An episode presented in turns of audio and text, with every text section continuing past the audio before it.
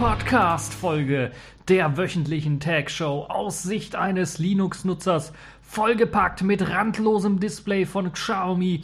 Microsoft stellt Surface Studio vor, Lenovo gibt Firmware-Update heraus, um Linux-Support zu ermöglichen. Apple stellt neue MacBook Pros vor.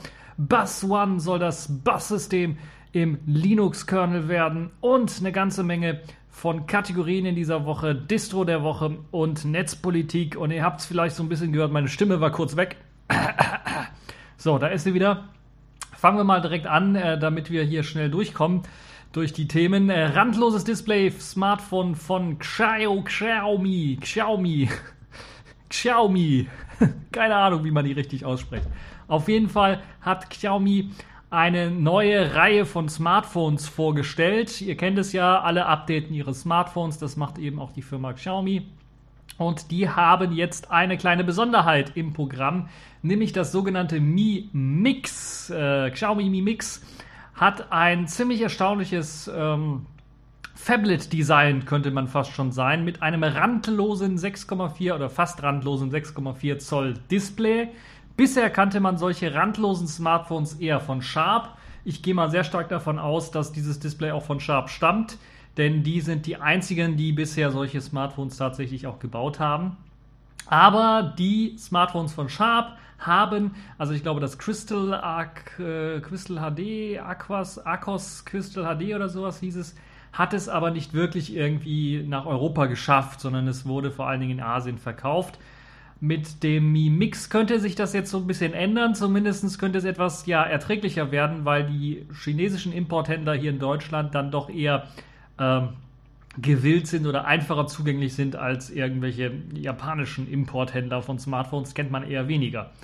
Nun ja, äh, das Mi Mix könnte das also ändern, dass sich so ein Smartphone mit fast randlosem Display dann doch ein bisschen dann äh, auch äh, in Europa verbreitet. Gerade mal auch was den Preis angeht von rund 105, äh, 475 Euro. 100 wäre gut. 475 Euro.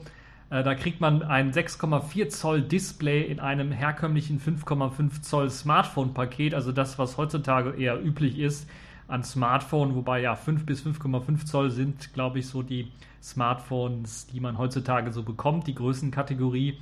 Und dort kriegt man halt eben ein, ja, im Gehäuse eines 5,5 Zoll großen Smartphones steckt dann allerdings ein 6,4 Zöller. Das ist schon sehr beeindruckend. Das sieht man auch auf den ersten Fotos.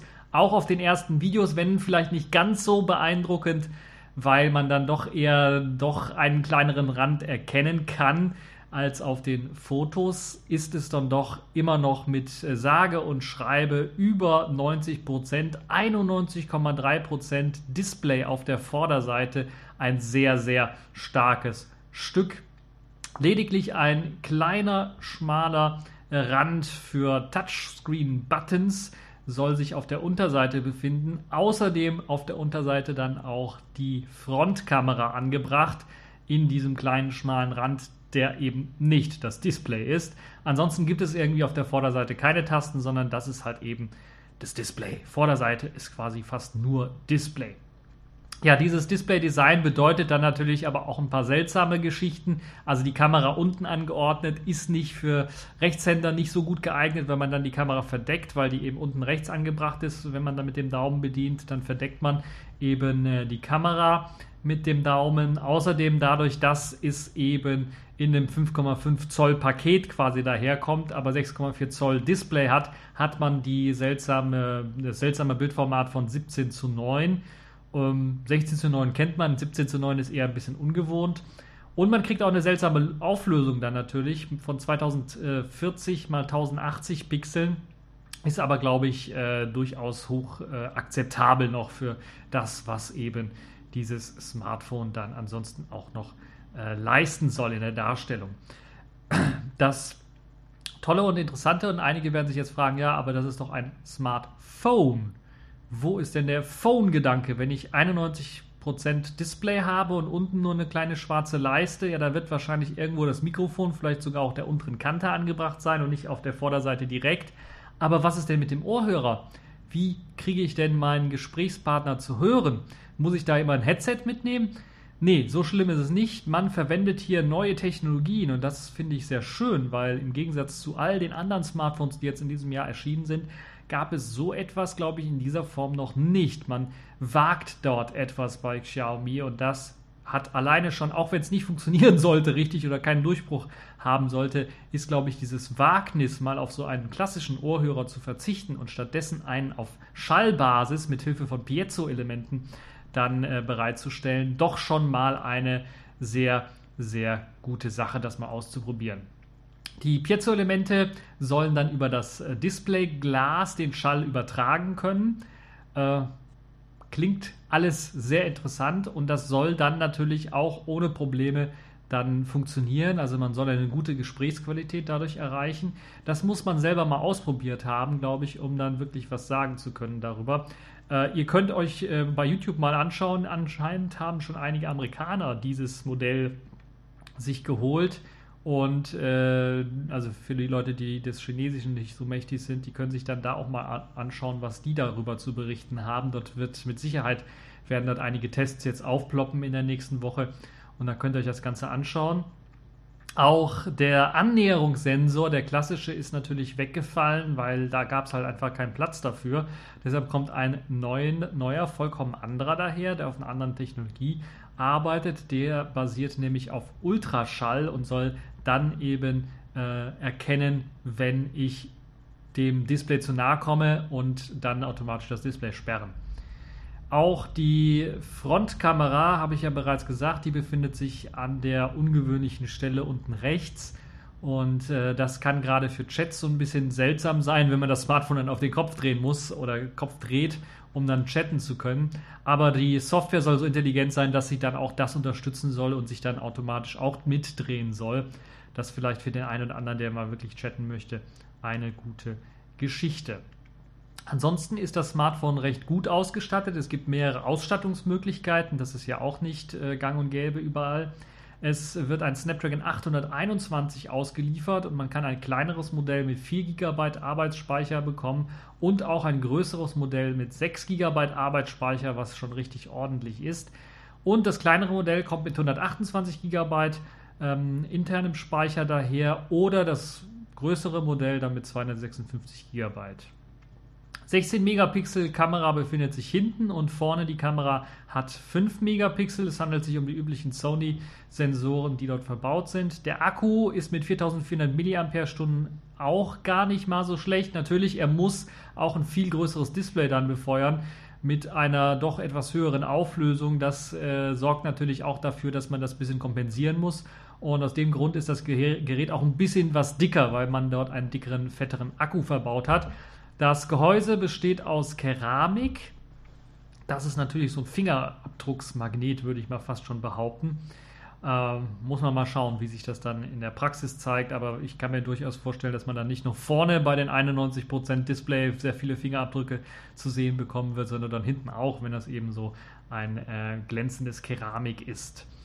Die 4 GB RAM-Variante mit 128 GB internem Speicher ausgestattet soll 475 Euro kosten. Das ist jetzt der Umrechnungspreis.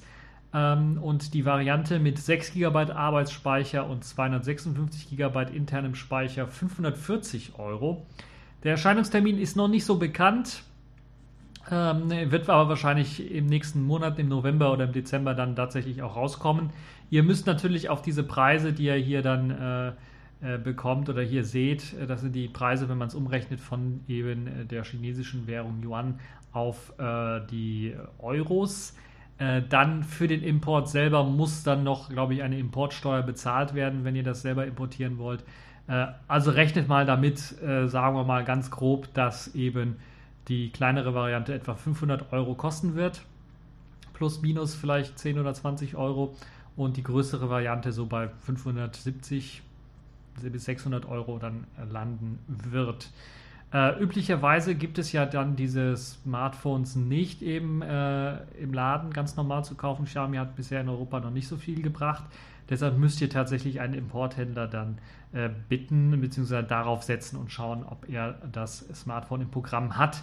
und dann natürlich auch auf den Preis achten. Eventuell müsst ihr da was dazu rechnen, wie ich ja bereits erwähnt habe. Ja, es klingt schon fast fantastisch, das ganze Gerät, sieht aber auf den ersten Blick halt eben wie so ein Fingerabdrucksmagnet aus, wie ich ja bereits schon gesagt habe. Dieses Keramikgehäuse, das große Display und natürlich auch die Gefahr, wenn man das mal fallen lässt, dass dann alles zerspringt, so ein bisschen das Keramik vielleicht nicht, aber das Display natürlich mit 71, äh, mit 91 Prozent äh, auf der Vorderseite ist halt ziemlich groß. Das heißt, man wird es wahrscheinlich doch in ein Case reinpacken. Äh, ich habe auf den ersten Unboxing-Videos gesehen, dass sogar Xiaomi auf den zumindest für die Presse vorgestellten Geräten bereits ein kleines Case ausgeliefert hat, so ein Gummicase, äh, sodass die Fingerabdrücke dann nicht auf der Rückseite so sehr haften. Und es soll so ein bisschen was, ähm, ja, ein bisschen was Schutz auch für das Display bieten, dadurch, dass es ein bisschen was dicker ist an den Seiten so dass das Display nicht allzu sehr springen oder allzu schnell springen wird. Auf jeden Fall sieht es sehr fantastisch aus, wenn man sich da einen Videofilm anschaut oder mal ein Spiel zockt oder einfach nur eine Webseite sich anschaut, weil man halt wirklich ein gigantisches Display hat auf einem Smartphone, was eigentlich die gleiche Größe hat wie so jeder, jedes andere 5,5 Zoll Gerät. Deshalb auf jeden Fall eine sehr interessante hm, Technologie, auch wenn sie natürlich optimiert werden muss, weil ihr könnt natürlich euch vorstellen, dass bei der Softwarebedienung es dann zu Schwierigkeiten kommen kann, wenn man halt eben äh, ein fast randloses Display hat, weil man muss ja das Gerät auch irgendwie anfassen und dann kann es natürlich sein, dass diese an den Anfassstellen dann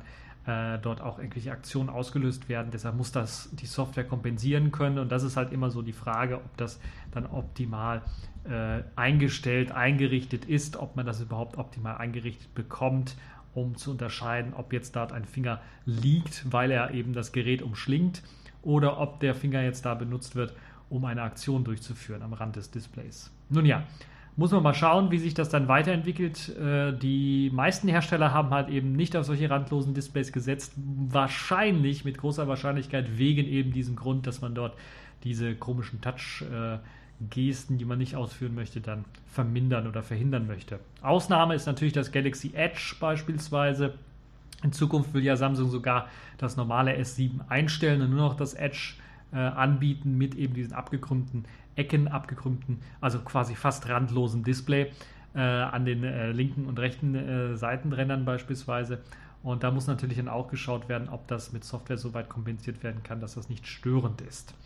Nun ja, das also zu dieser Neuvorstellung. Dann gab es Microsoft, also wir haben die fast die ganze Woche von Neuvorstellungen. Xiaomi, Microsoft, Apple äh, eine ganze Reihe von Sachen, die vorgestellt worden sind. Deshalb will ich das alles so kompakt wie möglich halten. Xiaomi hat natürlich noch viel mehr Sachen vorgestellt, noch viel mehr andere Smartphones vorgestellt, in anderen Preisklassen teilweise auch.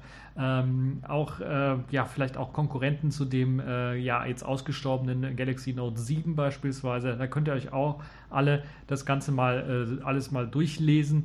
Auf den verschiedenen Links gibt es dort äh, oder auf den verlinkten Artikeln gibt es dort auch äh, weitere Verlinkungen zu den weiteren Produkten, die Xiaomi vorgestellt hat. Wir wollen uns aber jetzt mal mit Microsoft beschäftigen, denn die haben auch was Neues vorgestellt. Microsoft baut ja jetzt schon seit einiger Zeit eigene äh, Tablets und Laptops, aber jetzt auch einen eigenen PC, Personal Computer, Desktop Computer könnte man fast schon sagen. Nun, Microsoft hat den allerersten All-in-One-PC vorgestellt mit dem Namen Surface Studio. Das war, glaube ich, so das Highlight der Microsoft-Präsentation. Und dabei setzt Microsoft auf ein sehr, sehr hochauflösendes, großes 28 Zoll Display mit einer Auflösung von sage und schreibe 4500 x 3000 Pixeln. Huh, das ist schon eine ganze Reihe an Pixel, die man dort hat. Und der Rechner steckt quasi im Sockel des Monitors drinnen und soll dann für ordentlich Leistung sorgen. Der Monitor selber oder das Display selber hat auch ein Touch-Panel, das heißt, da kann man auch mit Touch-Gesten drauf rum hantieren. Und im äh, Fuß des Monitors, wie gesagt, befindet sich dann die eigentliche PC-Hardware. Und in dieser PC-Hardware werkelt ein Intel Core i7 Quad-Core-Prozessor und man kann auch bis zu einer GeForce GTX 980M Grafikkarte dort verbauen. Außerdem lassen sich auch bis zu 32 GB DDR4 RAM einbauen und Microsoft setzt auch auf die ganz ungewöhnlich äh, eigentlich, weil eigentlich schon ausgestorbene SSHD-Technik. Das heißt, eine SSD, eine schnellere etwas kleinere SSD, die das System selber beinhalten soll und auch die Programme, die man gerade lauft, äh, laufen lässt, also dass es im schnellen Speicher sein soll, und eine HDD-Kombination, die halt eben dann für den längeren Aus, äh, Auslagerungsprozess für Daten dann zuständig ist. 2 Terabyte sollen dort verbaut sein. Wie das jetzt aussieht, das Verhältnis, wie viel ist HDD, wie viel ist jetzt SSD, ist nicht bekannt. Auf der Rückseite des Standfußes befinden sich neben einem Mini-Display-Port für den Anschluss eines weiteren Monitors auch ein Klinkenanschluss, ein SD-Kartenleser, ein Gigabit-Netzwerkanschluss und vier USB 3.0-Ports. USB Type-C-Ports fehlen irgendwie komplett. Das ist ein bisschen was seltsam, würde ich mal sagen. Auch jetzt vielleicht mal im Hinterkopf behalten, gleich für den Apple-Beitrag. Ähm, für Chats stehen auf dem äh, Display vorne auch Mikrofone bereit, das heißt mehr als eins, und Kameras, also mehr als eine Kamera. Ich schätze mal so drei oder vier Kameras stehen da einem zur Verfügung. Zwei Lautsprecher gibt es zudem natürlich auch noch, die dort eingebaut sind. Die sind irgendwo dort auch versteckt eingebaut im, im Monitor und sollen dann halt für eine gute Soundausgabe sorgen. Und das Design ist doch schon ziemlich gut gelungen, vor allen Dingen dann auch dadurch, dass es ähnelt mich so ein bisschen an den iMac, iMac G4 war es, glaube ich. Der hatte auch so einen Standfuß, wo der eigentliche PC drin steckte. Also die Lampe. Das sah aus wie eine Lampe und dann konnte man das halt drehen und wenden, das Display, wie man wollte. Äh, in dem Fall ist es ein bisschen was anders gemacht, denn dort hat man wirklich zwei ähm, Halter für den Monitor selber, aber dort kann man die Neigung des Monitors einstellen und so kann man das fast flach auf den Tisch legen. Ähnlich in so einem Winkel, glaube ich, 45 Grad Winkel von der Tischplatte abgehoben, wie man es von Architekturbüros oder so kennt. Und ich glaube, dafür ist es auch gemacht, weil es gibt auch einen Microsoft Pen oder also auch einen Bedienstift, mit dem man dann auf dem Touchscreen rumhantieren kann, seine Office-Dokumente bearbeiten kann, Zeichnungen durchführen kann und so weiter und so fort. Also es ist eher auch dafür gedacht. Das Design, also wie gesagt, ist ziemlich gut gelungen, auch wenn äh, der Präsenteur, das, also derjenige, der das präsentiert hatte, in dem ähm, Video, das sah nicht so komfortabel aus, wie er sich da über das Display gebeugt hat und dann mit einem Arm aufgestützt hat und dann versucht hat, da was zu zeichnen. Das sah eher gekünstelt aus, aber zumindest ist die Präsentation ihm gut gelungen. Und ähm, man zeigt auch ganz einfach, dass man die Neigung dieses Displays mit einer Hand sehr einfach verschieben kann, dass sich das merkt, wo man gerade dann ist bei der Neigung, dass sich das dann also nicht äh, so schnell ausleiert oder verstellt eine schöne Sache, wie ich finde, weil es halt eben dann auch ähm, die Idee von Microsoft weiterführt, was halt eben die Verschmelzung von klassischem Desktop-PC angeht, mit Tastatur und Maus bedient und halt eben auch der Touchscreen-Bedienung, was man üblicherweise aus Tablets und Smartphones her kennt. Und das eben vereint in einem Gerät, dem Surface ähm, Studio, was einem dann auch ermöglicht, dann zwischen den verschiedenen Sachen zu wechseln, weil wenn man beispielsweise einen Text bearbeitet, braucht man halt eben den klassischen Monitor, äh, der zentral vor einem steht. Und äh, wenn man halt eben irgendwie was zeichnen möchte, was malen möchte, was markieren möchte, äh, eventuell, dann macht es halt mehr Sinn, dann vielleicht mit dem Stift zu arbeiten, seine Hand über das Display gelegt zu haben und dann dort irgendwie was Feines, Kleines äh, einzustellen, was man sonst so mit der Maus nicht hinbekommen hätte. Also das ist auf jeden Fall eine tolle Geschichte, wie ich finde. Die Specs stimmen auf jeden Fall. Also da ist der neueste Intel-Prozessor siebte Generation, Kaby Lake ist da mit drin. Jetzt ist all, allerdings ein großer Knackpunkt dann noch drin. Äh, ihr werdet euch äh, sicherlich äh, wundern, warum ich noch nichts vom Preis erzählt habe, denn das ist der große Knackpunkt. 3000 US-Dollar soll das Ganze in der billigsten Variante mit einem Intel Core i5 und 8 GB Arbeitsspeicher sowie einer GTX 6, äh, 965M sowie einer 1 GB SSHD 1 äh, Terabyte SSHD muss es sein. Äh, SSHD, äh, das ist schon verdammt teuer, 3000 US-Dollar. Nun ja, es heißt eben auch nicht zu, äh, nicht zu Unrecht, Studio ist wahrscheinlich eher für Leute gedacht, die so etwas dann tatsächlich vielleicht in einem Fotostudio oder ähnlichem verwenden, die also das Geld dafür haben. Das ist also nicht, nichts für Otto Normalverbraucher, würde ich mal fast schon behaupten. Ja, kommen wir dann vielleicht zur letzten Neuverstellung, die es gab nämlich von Apple. Und erinnern wir uns nochmal so ein bisschen, USB-C fehlte bei Microsoft und behalten uns das im Hinterkopf, wenn ich über die neuen MacBook Pros rede. Äh, noch eine Sache, Microsoft hat natürlich noch viel, viel mehr vorgestellt, äh, auch neue andere Surface-Produkte, die könnt ihr euch auch vorstellen. Ein Surface, neues Surface Phone oder sowas gab es nicht zu sehen. Sonst hätte ich es auch hier extra erwähnt, weil da warten ja einige drauf. Ähm, kommen wir jetzt zu Apple. Apple hat neue MacBook Pros vorgestellt, die sind dünner, leichter und kompakter. Sprich, Apple hat im Grunde genommen die Techniken äh, für die Tastatur beispielsweise und das Trackpad aus dem 12 Zoll MacBook übernommen, aus dem ganz kleinen MacBook, was sie da mal vorgestellt hatten. Und äh, zudem hat man nun auch endlich die Innereien aktualisiert, wobei man jetzt auf die sechste äh, Generation von Intel-Prozessoren baut, also Skylake-Prozessoren baut und nicht Kaby Lake, was eben die aktuellste siebte Generation wäre. Aber es gibt ein neues Highlight. Dieses Highlight nennt sich Touchbar und ist eine Art Touchscreen-Leiste, die anstatt von den F-Tasten verbaut wird. Es gab ja mal ein bisschen was Gerüchte dazu, dass so etwas gemacht werden könnte. Diese Touchscreen-Leiste zeigt kontextsensitive ähm, Schnellstartprogramme oder Schnellstart-Icons an, die man anklicken kann. Für jedes Programm also passende Schnelleinstellungen an, die man benutzen kann. Beispielsweise eine Office-Anwendung, das Einfügen oder das Einfügen mit Übernehmen der Formatierung, solche Geschichten. Diese ähm, Touchscreen-Leiste kann auch frei eingerichtet werden. Also da kann man freie eigene Verknüpfungen draufziehen, soweit eben der Entwickler des Programmes äh, das eben auch unterstützt und inwiefern er das Ganze dann auch unterstützt. In der Touchbar mit integriert ist am Ein- und Ausschaltknopf auch ein Fingerabdruckscanner, der eben für das Apple Payment auch benutzt werden kann. Also wer Apple Pay benutzen kann, das von vorne wie in den USA halt eben benutzt wird, der äh, kann halt eben dann mit seinem Fingerabdruck dort auch bezahlen. Äh, finde ich ein bisschen unglücklich, dass das am Ein- und Ausschalter hm, direkt ist. Hat natürlich einen Vorteil, man kann dann da auch direkt irgendwie äh, sich authentifizieren. Also im, in der Vorstellung hat Apple das zum Beispiel so gezeigt, wenn da ein Rechner bereits läuft und da ist irgendein User angemeldet und es will jetzt ein anderer User sich anmelden, muss er eben nur seinen Finger oder eines seiner Fingerabdrücke an diesem Ausschaltknopf halten und dann wird er erkannt und dann wird automatisch die Sitzung geswitcht ist es eine schöne Sache, aber für mich als Techniker und als Linux-Geek fällt mir natürlich dann sofort ein, was macht man, wenn, das, wenn der Rechner freest, wenn er überhaupt nicht mehr reagiert, wie kriege ich den ausgeschaltet? Im Normalfall ist es, man ist seit über 20 Jahren gewohnt, dank ACPI und Co. oder APM und Co., dass man einfach länger den Power, die Power-Taste gedrückt hält.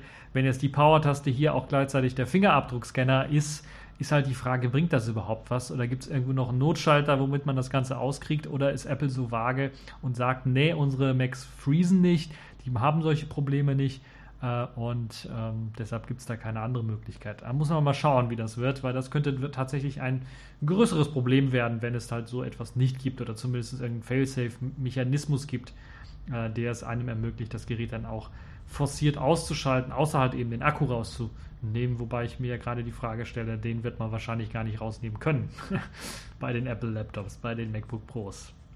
Ja, äh, die Touchscreen-Leiste, da kann man natürlich Vor- und Nachteile haben zu. Die F-Tasten sind jetzt verschwunden, die waren ja vorher auch schon recht klein. Die Touchscreen-Leiste ist jetzt auch recht klein geraten, also fast in der gleichen Größe wie diese F-Tasten. Die F-Tasten konnte man natürlich aber noch ertasten, weil man halt eben physikalische Tasten hatte.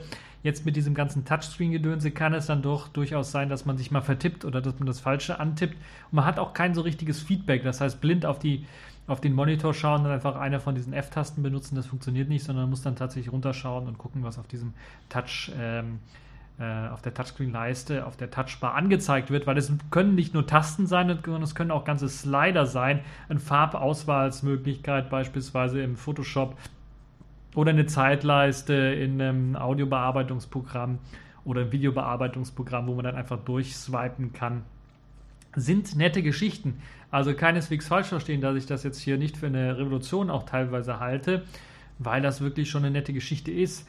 Äh, es ist so eine Art Kompromiss äh, oder ein Gegenvorschlag zu dem, was Microsoft zeigt, wo sie das ganze Display zum Touch-Display äh, nennen und es die Möglichkeit dann geben, das dann auch mit Touch auf dem Monitor dann direkt benutzen zu können, will man hier halt eben einen Gegenvorschlag äh, dazu bringen. Man möchte die Hände an der Tastatur lassen und dann einfach nur äh, ein bisschen was höher greifen müssen, da wo die F-Tasten halt normalerweise sind und dort halt eben diese Touch-Sensitivität mit einbauen. Ist die erste Generation davon. Ich kann mir durchaus vorstellen, dass äh, Apple davon lernt, dass sie vielleicht eine größere Leiste einbauen, dicke, etwas dickere Leiste einbauen bei der nächsten Generation. Gerade vor allen Dingen bei den 15 Zoll Modellen, wo man dann doch nach oben äh, recht viel Platz hat, äh, kann man das durchaus machen. Bei dem 13 Zoll Modell, das das ebenfalls erhalten soll, ist man bereits am oberen Rand. Da kann man also nicht sehr viel machen, außer man könnte nach unten wandern. Aber das kann man bei den neueren Modellen nicht so sehr, weil man hat eben dort eben das Trackpad oder das Touchpad, das eigentliche, vergrößert. Ich glaube, um, ein, um das Zweifache mindestens vergrößert. Also so richtig große Touchpads jetzt geworden. Und äh, das hat natürlich Vorteile für die ganzen Touch-Gesten, die man da so ausführen möchte. Da hat man jetzt mehr Platz für. Gerade wenn es um drei oder vier Fingergesten teilweise geht, hat man jetzt auch Platz dafür, die dann auch wirklich auf, aufs Trackpad zu legen. Andererseits ist es natürlich auch so, wenn die Software nicht ordentlich optimiert ist, das ist immer so ein Wenn, diese Palm Detection, also dass man da wirklich, wenn man tippt, äh, mit dem Daumen oder mit dem Handballen drauf liegt auf, diesem, auf dem Trackpad, das ist, fühlt sich nicht richtig an und es fühlt sich vor allen Dingen dann nicht richtig an, wenn die Software nicht richtig optimiert ist. Und da gibt es halt immer so Optimierungsschwierigkeiten, weil wir haben alle andere Hände irgendwie äh, und oder feine Nuancen in den Händen und da kann es mal sein, dass es halt anstatt eben äh, äh, einem Palmrest dann eben einen Klick oder sowas erkennt und dann habe ich irgendwie was angeklickt oder sowas. Das ist dann nervig. Ich kenne das von ThinkPads, die haben das teilweise auch so große Trackpads bei den neueren und da gab es die Probleme doch schon häufiger. Ich kann mir nicht vorstellen, dass Apple das komplett behoben hat, dieses Problem softwareseitig, weil das ist einfach eine sehr schwierige Geschichte und deshalb würde ich äh, dann da doch begrüßen, dass man das äh, Trackpad nicht weiter irgendwie vergrößert, sondern dass man es in so einem Maß hält, dass man halt eben nicht Probleme beim Tippen von Nachrichten bekommt, von Texten bekommt. Ja, dann äh, eine ganz kuriose Sache, da kommen wir jetzt dann doch zu dem zu den Anschlussmöglichkeiten. Wir wissen ja von dem 12 Zoll MacBook, dass man da quasi alles abschaffen kann an Anschlussmöglichkeiten, wie äh, was geht. Das hat Apple sich jetzt wohl auch gedacht und sie haben im Grunde genommen nur noch vier USB-C 3 1 Anschlüsse, das heißt USB-C und äh, USB 3.1 äh, Geschwindigkeit und so weiter und so fort Anschlüsse, die sich bei beiden ähm, Modellen, also 13 und 15 Zoll Modellen dann befinden. Also irgendwie ist der SD-Kartenanschluss weggefallen, was richtig schade ist, weil man dann jetzt nicht einfach äh, ohne Adapterkabel oder Adaptergedönse dann seine Bilder von der Digitalkamera übertragen kann. Ähm, und äh, es gibt keinen USB-Anschluss mehr, es gibt keinen Ethernet, also keinen LAN-Anschluss mehr. Da muss man jetzt also irgendwelche Dongle oder Kabel rumschleppen oder Adapter rumschleppen, um das Ganze irgendwie anzuschließen. Es äh, sind USB-C und Th Thunderbolt-Anschlüsse, kombinierte Anschlüsse. Es sind zwei Thunderbolt-Controller mit an Bord. Das heißt, jeder befeuert diese zwei Anschlüsse, jeweils zwei Anschlüsse. Und dadurch ist es halt eben möglich, dass man dann auch ähm, das Notebook oder das MacBook Pro dann, egal von welchem Anschluss aus, links oder rechts, weil zwei Anschlüsse sich links befinden, zwei rechts sich befinden, dann auch aufladen kann. Das ist also das Positive davon. Man muss also nicht nur noch einen Ladeport haben, wenn er vielleicht gerade im Weg ist, weil man da seinen Laptop irgendwo hinstellt bei einer Präsentation und da sind andere Sachen oder sowas, kann man das einfach an einer anderen Stelle anschließen. Das ist eine schöne Sache. Äh, Würde mich mehr interessieren, was passiert, wenn man zwei Netzteile anschließt, von der linken und von der rechten Seite. Ähm, das ist so das Erste, was mir eingefallen ist bei so, einer, bei so einem Feature. Aber ähm, insgesamt weiß ich jetzt nicht ganz, was ich davon halten soll. Also die ganzen F-Tasten, die kann man zwar immer noch emulieren, wenn man sie braucht, für Vim oder äh, die Escape-Taste gehört übrigens auch dazu. Also neben der F-Taste, neben der F1-Taste, die ist äh, auch jetzt nur noch virtuell erreichbar. Man kann durch Drücken der Fn-Taste auf der Tastatur unten links hat man die Möglichkeit dann auch äh, die herkömmlichen F-Tasten jederzeit einblenden zu lassen. Ob es im ja, im UEFI wahrscheinlich nicht, aber ob es im macOS dann eine Möglichkeit gibt, ähnlich wie bei den ThinkPads, dann auch ähm, einzustellen, dass man nur die F-Tasten angezeigt bekommt. Sollte eigentlich per Softwarekonfiguration möglich sein, dass man das standardmäßig nur bekommt und äh, dass man dann äh, nur, wenn man die Fn-Taste drückt, dann diese kontextsensitiven Informationen dann auf der Touchbar bekommt. Also das wäre zumindest eine tolle Sache, wenn man das so konfigurieren könnte. Ähm, also gerade, glaube ich, der Wegfall der Escape-Taste ist das, was gerade beim Tippen in Vim auf einem Terminal mich dann doch äh, extrem stören würde. Äh, man muss sich dann umgewöhnen, weil man dann halt eben von normalen Tasten, die man sonst so benutzt, physikalischen Tasten, dann eine Escape-Taste hätte, die eben äh, touch-sensitiv ist. Und da muss man dann wirklich draufschauen, hat man die wirklich erwischt oder nicht. Ähm, Also die Einsatzzwecke sind klar erkennbar von dieser Touchbar. Videoschnitt, Bilderbearbeitung, Audioschnitt können damit mit Sicherheit dann profitieren, weil man da einiges doch durchaus machen kann. Die Touchbar unterstützt natürlich auch Multitouch-Gesten, ich glaube bis zu zehn Finger oder sowas. Das heißt, da könnt ihr alle Finger benutzen, die ihr habt, äh, um irgendwelche Gesten zu machen. Auf dieser kleinen Touchbar ist das eher unwahrscheinlich, aber äh, zwei, drei Finger kann man da doch durchaus noch benutzen, um bestimmte Sachen dann machen zu können. Ja, ist eine tolle neue äh, Welt, würde ich mal sagen, aber Apple hat eben ins Klo gegriffen, was die Anschlussmöglichkeiten angeht, weil man sich jetzt dann teure Adapter kaufen muss. Ich glaube, 25 Euro kostet der normale Adapter für einen USB-A-Anschluss. Das heißt, wenn ihr einen USB-Stick anschließen wollt, müsst ihr diesen Adapter noch zusätzlich für 25 Euro kaufen. Und weil die Preise sich sowieso gepfeffert haben, die fangen ab 1700 Euro an, 799 Euro, also 1800 Euro im Grunde genommen fangen die Preise an und gehen weit über 2000 Euro bei den neuen MacBook Pros. Das ist schon für eine sechste Intel-Generation und das, was das Gerät also von der Hardware-Ausstattung alleine bietet, ist das schon eine Frechheit. Äh, wenn man dann noch die Preise umrechnet von den US-Dollar auf ähm, Euro, bezahlt man über, glaube ich, 400 Euro mehr, als äh, der Umrechnungspreis im Grunde genommen wäre. Und äh, andere Hersteller kriegen es auch hin, ohne so einen großen Aufpreis dann zahlen zu müssen. Deshalb finde ich das schon eine Frechheit und äh, zusammengepaart mit eben dem, äh, also ich kann mir nicht vorstellen, außer Leute haben zu viel Geld oder sind wirklich Apple-Fanboys, äh, für keinen anderen ist das gedacht. Also kein anderer denkt sich sowas aus weil eben USB-C noch nicht der Standard ist. Man kann, wenn man in einen Laden geht und sich einen USB-Stick kauft, wird man keinen USB-C USB-Stick finden. Da kann ich euch mit euch eine Wette abschließen. Kommt hier nach Köln, fahrt in den Saturn oder den Mediapark, ihr werdet sowas nicht finden. Das gleiche gilt für Drucker, Scanner und eine ganze Ran äh, Reihe von weiteren Peripheriegeräten. Wenn man Thunderbolt oder USB-C Anschlussmöglichkeiten oder Geräte mit dieser Anschlussmöglichkeit sucht, wird man die nicht finden. Ich finde, Apple ist da einen Schritt zu weit gegangen, kommt hier vielleicht zwei Jahre zu früh. In zwei Jahren kann die Sache schon anders aussehen. Das gleiche, das sieht man auch, wenn man andere Hersteller sieht, wie Microsoft, die überhaupt kein USB-C verbauen, sondern ganz normale USB 3-Anschlüsse in USB-A-Form verbauen, weil es halt eben aktuell keine Geräte geben wird. In zwei Jahren könnte sich das Ganze ändern. Aber dann Apple hättet ihr doch die alten Anschlussmöglichkeiten aus der MacBook-Reihe übernehmen können, soweit das möglich ist, weil halt eben die Teile auch dünner geworden sind, so dünn, dass es eben jetzt kein MacBook Air mehr braucht, weil es teilweise dünner ist als ein MacBook Air.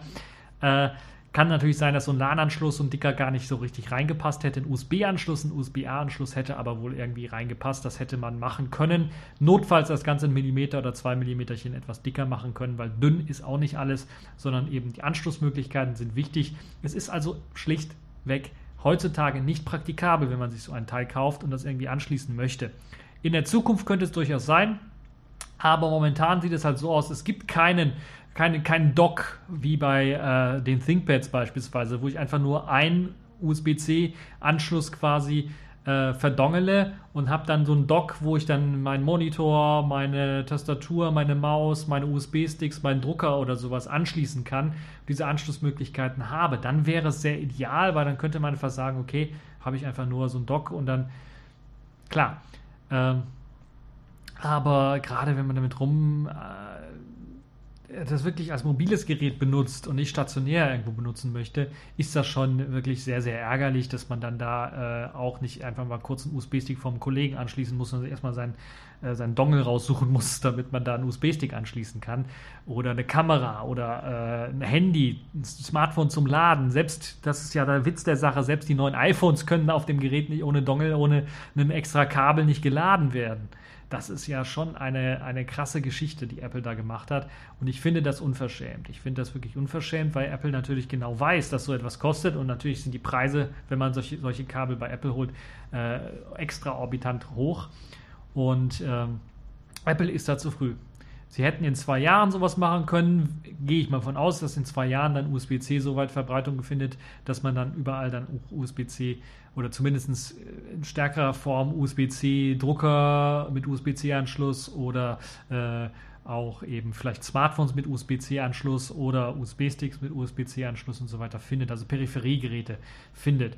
Jetzt das Ganze rauszubringen und darauf zu setzen, halte ich zu früh halte ich viel zu früh. So, so früh, dass ich sogar sagen würde, dass wenn man sich jetzt so ein MacBook Pro kauft, ist man selber schuld, weil man sich äh, komplett unpraktischste hat überhaupt, was Anschlussmöglichkeiten geht. Wenn man überhaupt keinen Wert darauf legt, was man dort anschließt, sondern nur am Gerät arbeiten möchte, dann ist das natürlich wieder eine andere Geschichte. Aber das ist so meine kleine Meinung. Ich will das jetzt nicht zu weit ausarten lassen, äh, was ich von Apple so im Allgemeinen so halte.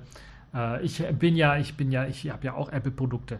Ich muss ja für alle, die jetzt geschockt sind und sagen, oh nein, wie konntest du nur? Nein, ich habe sie jetzt nicht gekauft, sondern in der Vergangenheit. Das heißt, ich habe hier noch einen Mac Mini G4 bei mir rumstehen äh, und da läuft noch ein Apple drauf, also ein Mac OS-System drauf und äh, Mac OS 10 sogar System drauf. Das letzte, was da drauf laufen kann, glaube ich. Und also ich habe auch in der Vergangenheit gesündigt. Ist halt nicht so, dass äh, Apple so komplett bei mir am Arsch vorbeigeht. Aber äh, trotzdem ist es halt äh, eine Geschichte, äh, wo man einfach sagen muss, Apple entwickelt sich in, einem, äh, in eine Richtung, die mir nicht gefällt.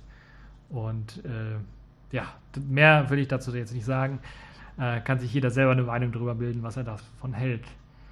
Kommen wir mal zu einem kleinen Update, News-Update zu Lenovo. Wir erinnern uns an die Lenovo Yogas und weitere Laptops, die einen speziellen RAID-Modus für SSDs nutzten und so unter Linux dann nicht mehr zum Laufen gebracht werden konnten, weil eben die interne Festplatte, die SSD, gar nicht erkannt wurde.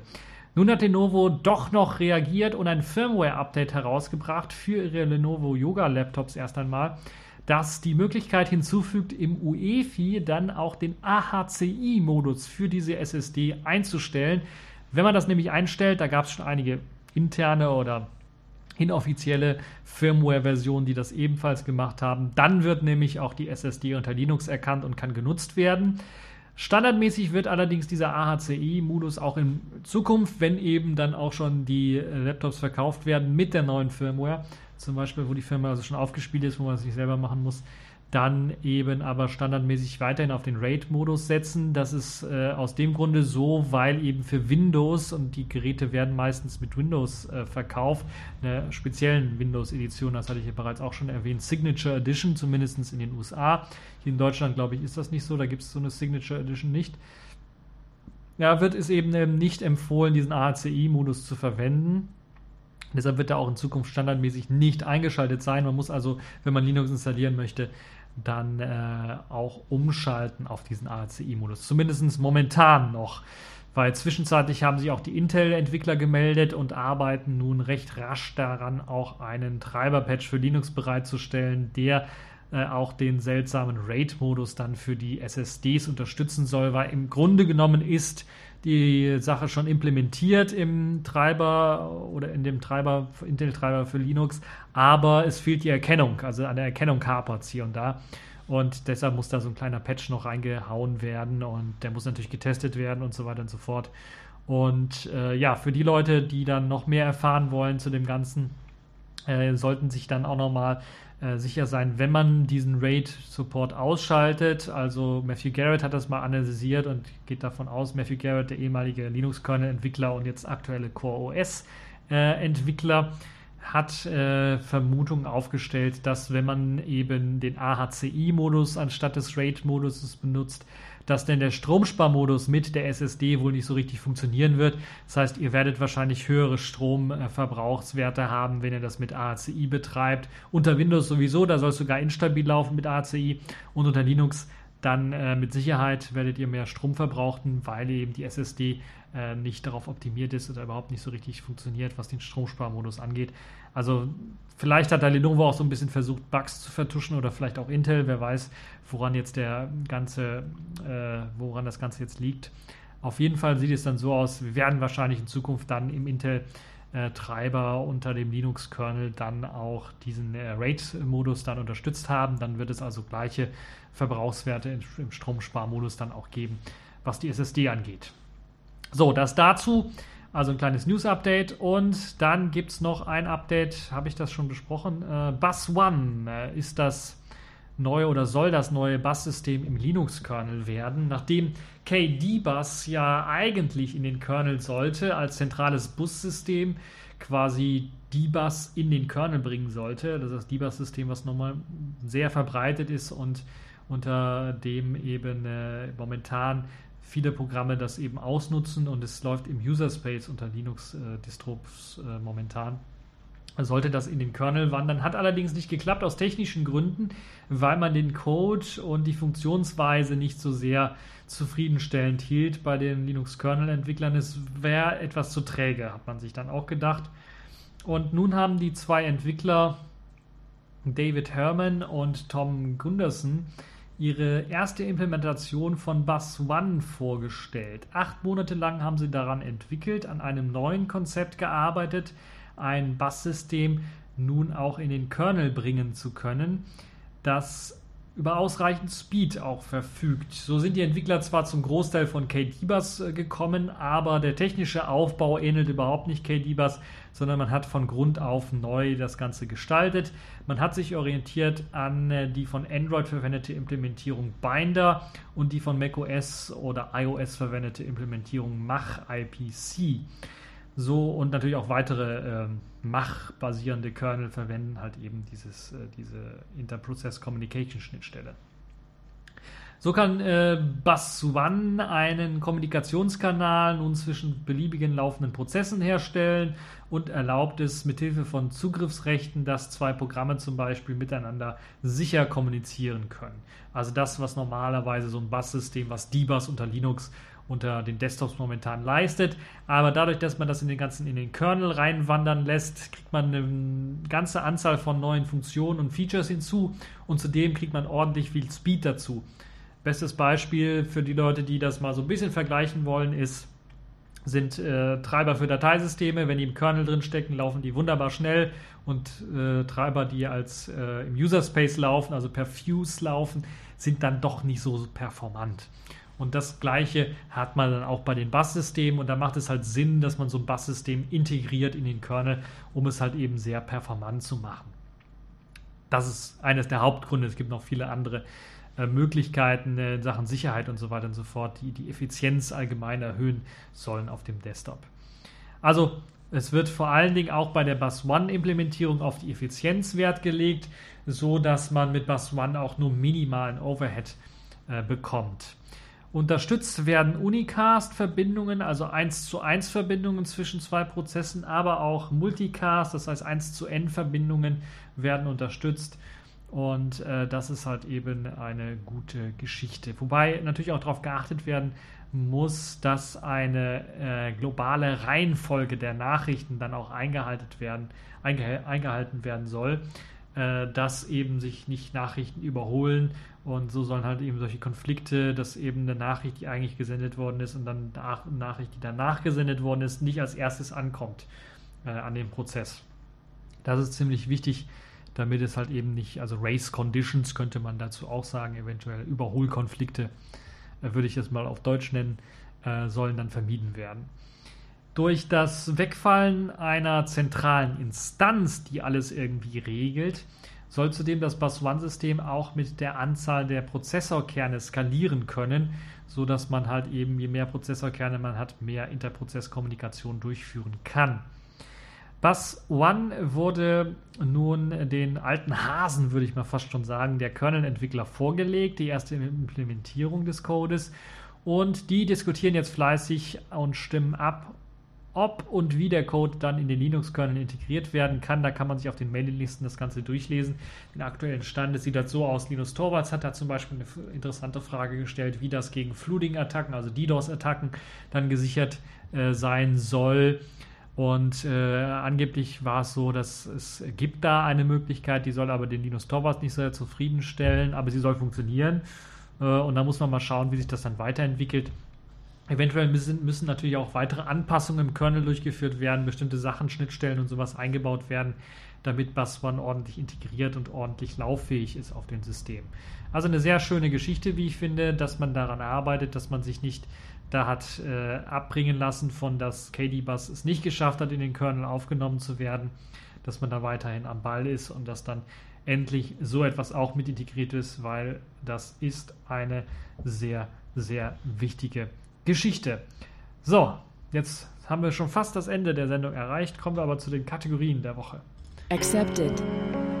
Connecting. Complete. System activated. All systems operational.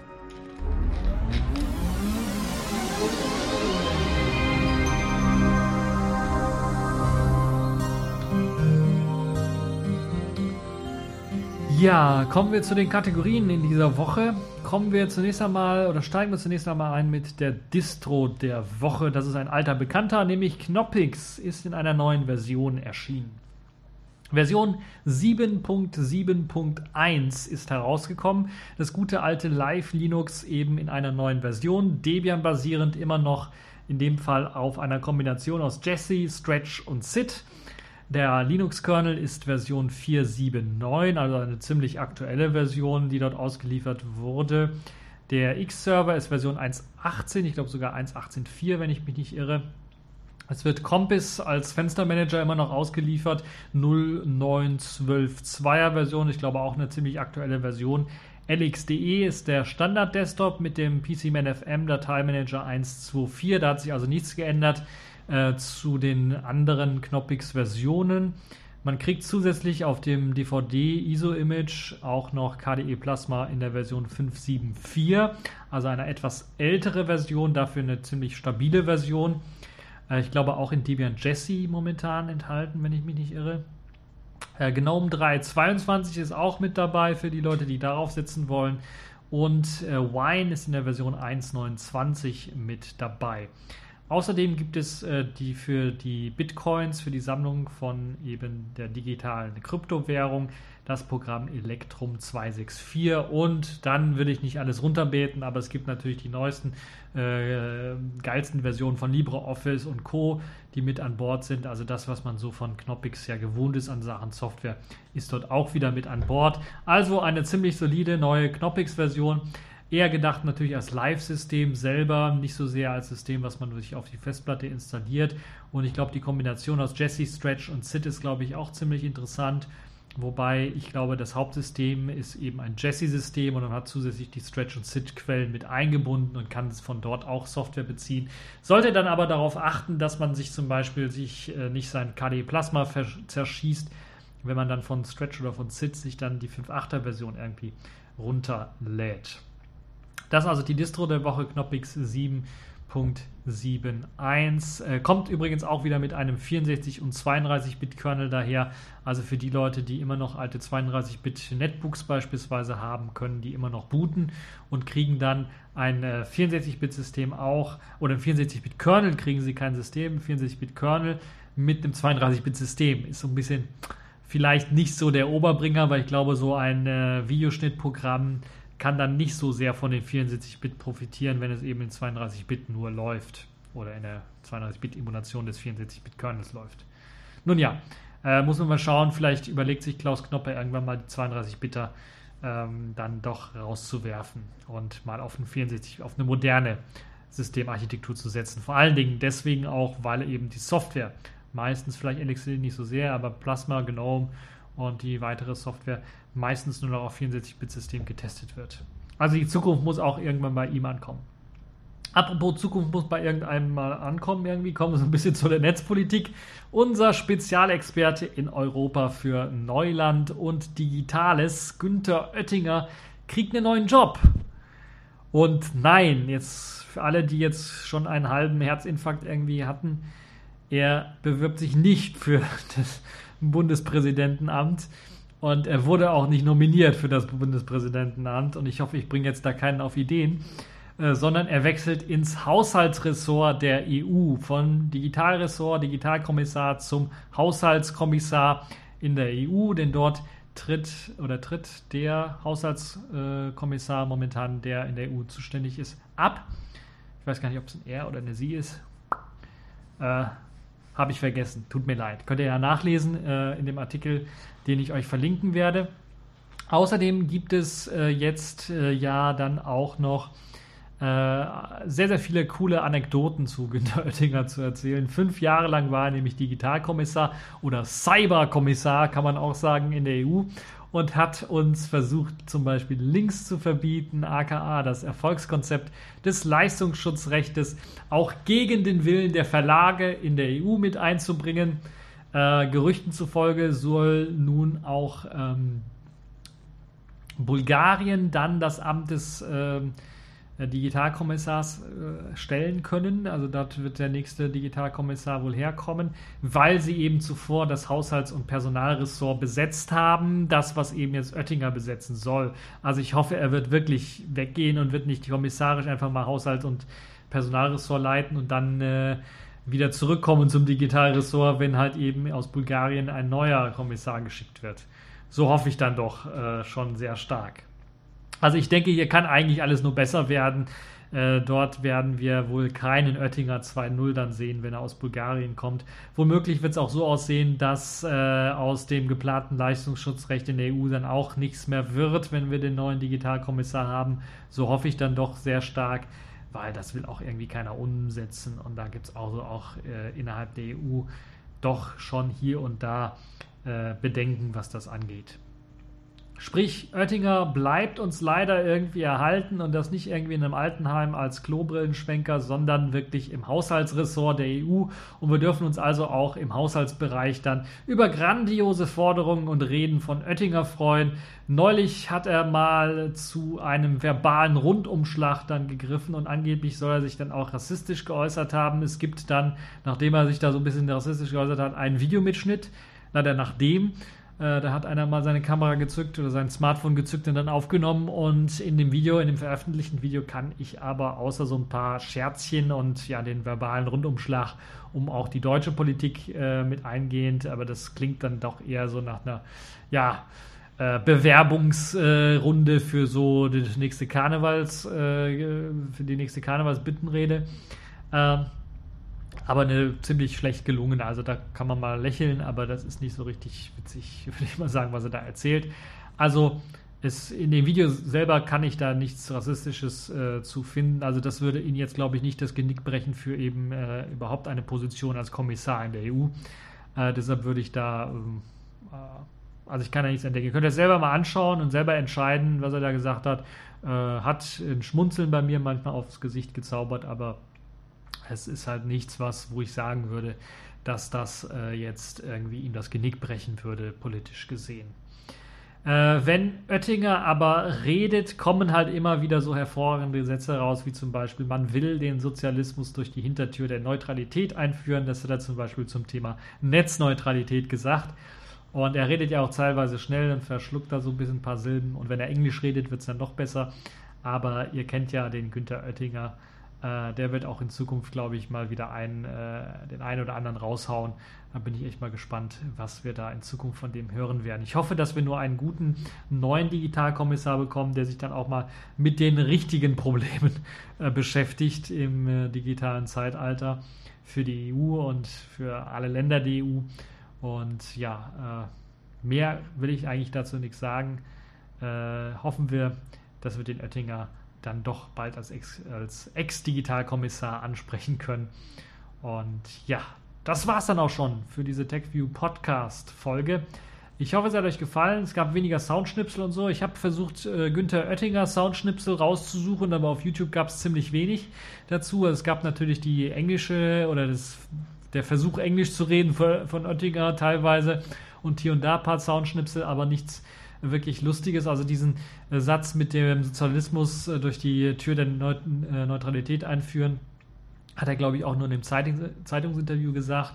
Also da gibt es also ziemlich wenig äh, Audioschnipsel zu. Wenn ihr aber welche habt äh, und mir die zukommen lassen wollt, dann einfach bei mir melden.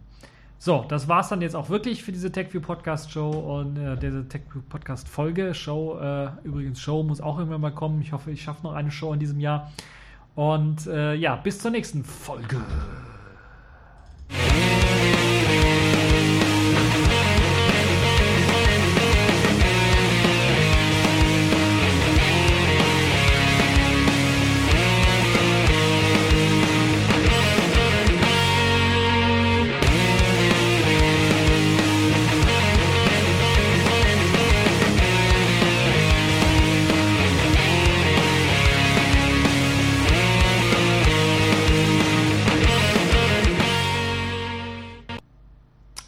Eigentlich hätte ich irgendwie was Gruseliges spielen müssen, weil ich jetzt gerade gemerkt habe, wir haben ja am äh, Montag schon Halloween. Zumindest in den USA. Ich weiß nicht, wie das hier in Deutschland aussieht. Also hier in Köln äh, habe ich noch nie so Halloween-Feiern gesehen. Auf der Straße irgendwelche Maskierte rumlaufen oder äh, Süßigkeiten einsammelnde Kinder. Äh, das hat man eher zu St. Martin, also ganz klassisch traditionell hier. Äh, ich weiß nicht, wie es in Berlin könnte ich mir durchaus vorstellen, dass sowas passiert, dass da mal äh, jemand wirklich dann dort. Äh, was hat er? Zieht er Nebenluft? Hat er offene Socken? Nein, er hat kürzlich was für die Birne gekriegt. Das ist ihm nicht bekommen. Aha. Von wem denn? Ist mit einer Wildsau zusammengestoßen. Hm, hat er so richtig was am Scheitel eingefangen, ja? Mhm. Ja, wenn man da maskierte Leute rumlaufen äh, sieht. Äh, eine Sache solltet ihr natürlich nicht machen, ihr solltet euch nicht als Clown verkleiden. Das kann ich euch jetzt schon sagen, weil die Wahrscheinlichkeit ist sehr, sehr hoch, dass ihr dann in dem Polizeigewahrsam endet und vielleicht als, ja, vielleicht schon angehender Terrorist dann irgendwie bestraft werdet. Also für die Leute, die es nicht gehört haben, da gab es also wirklich äh, einige äh, ja, Gruselattacken, könnte man fast schon sagen, die also ein bisschen zeigen, dass unsere Gesellschaft hier in Deutschland langsam immer mehr veraltet äh, weil halt eben gerade ältere Leute das erst einmal nicht so ganz verstehen können, was die Jüngeren so machen, aber zum anderen natürlich sich auch einfacher, leichter erschrecken lassen. Und das führt halt eben dazu, dass auch die Politik darauf reagiert und sagt, wir müssen die einsperren. Jeder, der mit so einer Clownsmaske rumläuft, der muss der Polizei gemeldet werden und so weiter und so fort. Gut, dass sie bei Karneval nicht irgendwie hier in Köln unterwegs sind, weil da laufen alle mit irgendwelchen Masken rum und dürfen sogar äh, mit den Masken Auto fahren und so weiter und so fort. Also, ähm, Ay, caramba! zu der ganzen Geschichte. So, jetzt habe ich, glaube ich, genug Senf abgelassen. Die Stunde ist rum und äh, beende jetzt auch hier dieses Outtake. Happy Halloween.